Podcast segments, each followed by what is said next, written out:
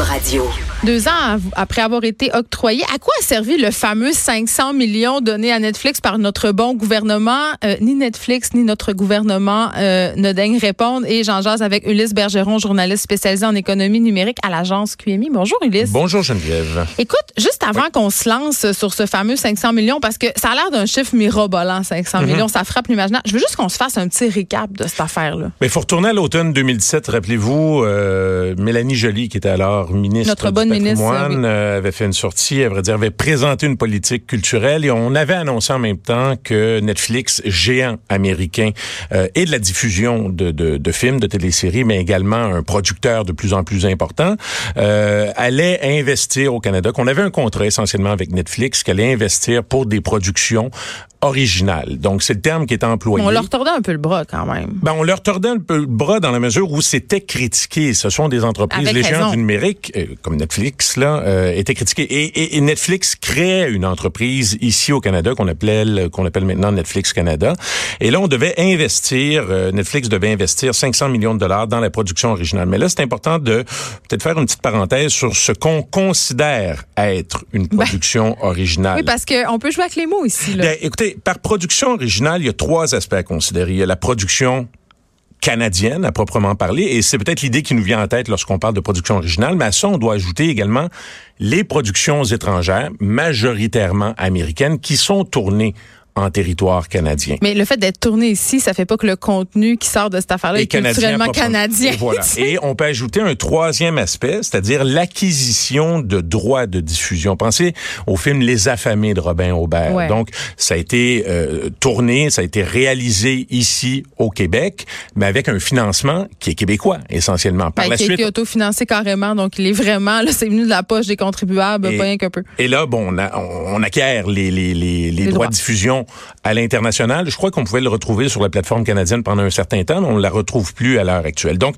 ce sont les trois aspects qu'on considère comme étant de la production, euh, de la production originale. Euh, maintenant, moi, j'ai eu l'occasion de m'entretenir avec Stéphane Cardin, qui est responsable de Netflix Canada en cours de semaine. Et euh, ce qu'on dit essentiellement, c'est qu'on ne souhaite pas chiffrer euh, ces, ces investissements deux ans après l'annonce.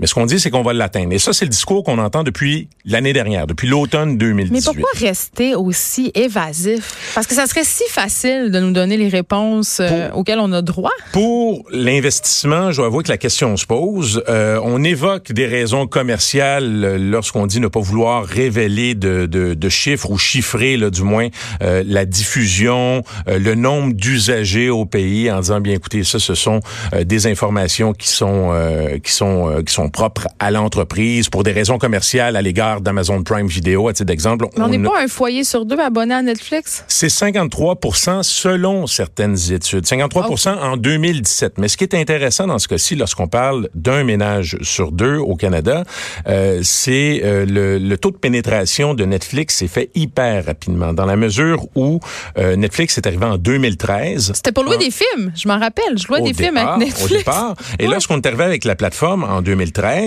euh, ça a pris cinq ans pour aller chercher la moitié des ménages canadiens. C'est phénoménal. Si vous comparez avec Amazon Prime euh, Vidéo euh, d'Amazon, hein, effectivement, c'est euh, c'est 5% Dans le cas de Crave TV, qui est un autre concurrent de Netflix, c'est 9% Ce sont des chiffres de 2017.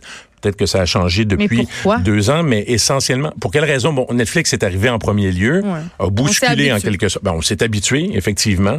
Euh, si vous posez la question autour de vous, je suis à peu près certain que tout le monde connaît Netflix. Hey, ma mère a. Netflix. Elle habite à Lac Bouchette. Ben, hein, tu sais, écoute, donc, là. on consomme du Netflix et euh, ce qui est intéressant également concernant Netflix, c'est qu'on est arrivé avec une façon de faire où on se fait suggérer euh, des, euh, des productions, des films, des télé.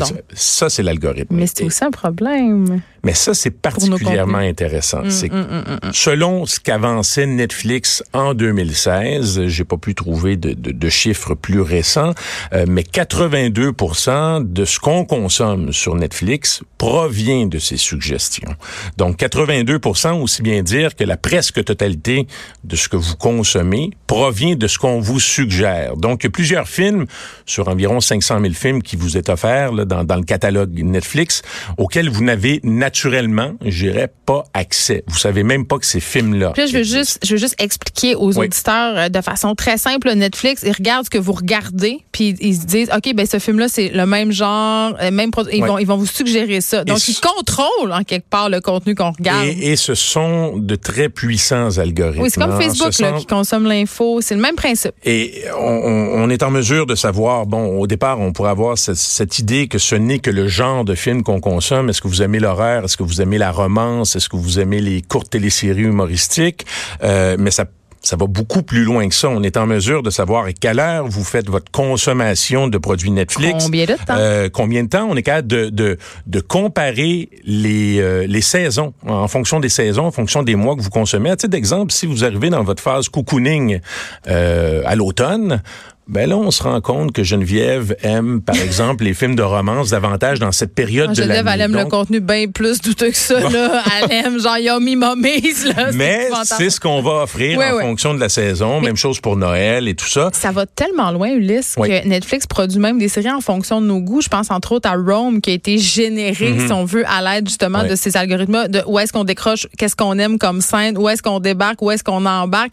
Tu sais, ça, ça va loin. Même le petit, je crois que c'est 10, 15, 20 secondes qu'on vous propose lorsque vous voyez l'image qui se met à bouger, lorsque vous vous arrêtez sur une sélection. Le teaser. même le teaser. Euh, le teaser peut être personnalisé en fonction de... de, de, de c'est pas rare. donc, si vous mais êtes... c'est du bon contenu pour toi. Bien, écoutez, euh, c'est, c'est une façon de fonctionner. Mais, mais ça rejoint hein, euh, des études de consommation. Rappelez-vous, lorsqu'on allait dans chez Vidéotron, dans un, dans un blockbuster, c'est le même fonctionnement. C'est l'image. Hein, c'est l'image qui faisait qu'on s'arrêtait, qu'on se disait, bon, bien, écoutez, on veut écouter ce film-là, on veut pas l'écouter, on lisait à l'arrière, ben, derrière la pochette. C'est un peu le même de fond. C'est comme le commis vidéo. Tu sais, avant, quand t'allais au club vidéo, t'avais mm ton commis qui savait exactement ce que t'avais loué, puis quand t'arrivais, il disait, ah, il y a ça, là, qui vient de sortir, ça, je pense que tu vas aimer ça. Même affaire à échelle électronique. Mais il y, a, euh, Maintenant, lorsqu'on s'attarde aux critères, on ça, finit par vous connaître, mais on ne sait pas et on ne peut pas savoir si vous aimez le québécois. Et ça, c'est quelque chose de particulier. C'est-à-dire que euh, il y a deux chercheurs à l'UCAM, Martin Tétu et Sophie Dubois-Paradis, d'un laboratoire euh, qui se sont justement intéressés au phénomène Netflix.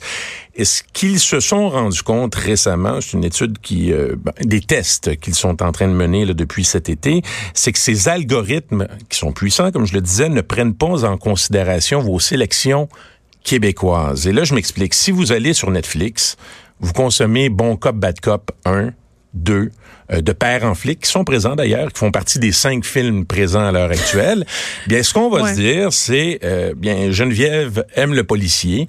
On va lui proposer du policier américain, généralement, beaucoup plus que, euh, bon... Euh, Ils tiennent pas compte de la géographie. Bien, écoutez, on, dans le cas du Québec, il faudrait voir maintenant en France si on tient ce critère en, en considération, mais on ne tient pas compte au Québec de l'aspect francophone non plus, parce qu'on pourrait proposer des films francophone. Il y a des films étrangers. Mais c'est quand même assez paradoxal quand on sait les 500 millions qui ont été investis. Mhm. Qu'est-ce qu'on va les voir, ces 500 millions-là, à l'écran, finalement, à cause de ces algorithmes-là? Peut-être qu'on va passer à côté. Peut-être qu'on va passer à côté, euh, effectivement, et ce sera intéressant de voir au fil du temps de quelle façon Netflix va proposer du, euh, du québécois, du canadien. Bon, je, je parlais du québécois, cinq films.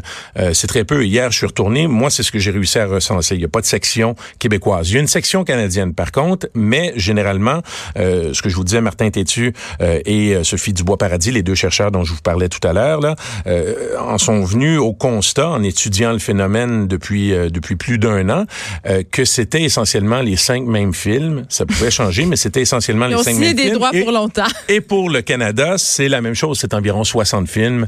Euh, J'y filme, hein, film, télésérie canadienne. Ça englobe tout. Merci, Ulysse Bergeron. Avec le, on est en saison préélectorale. Peut-être qu'on peut s'attendre à voir bouger le tout bientôt? Ben, Pablo Rodriguez, euh, qui est euh, le, le, ministre du patrimoine à l'heure actuelle, semble faire un virage. On est à un mois des élections environ. effectivement, ça ferait bien d'avoir des réponses. Dit essentiellement, c'est que bon, il laisse entendre qu'il pourrait éventuellement avoir des pistes de solutions pour peut-être exiger du contenu canadien, voire même bon Bref, euh, à suivre. Disons, au, cours du prochain mois, attendez-vous à en entendre parler. Ça risque d'être dans la bouche de Pablo Rodriguez. Ulysse Bergeron, journaliste spécialisé en économie numérique à l'agence QMI. Merci. Allez, bonne journée.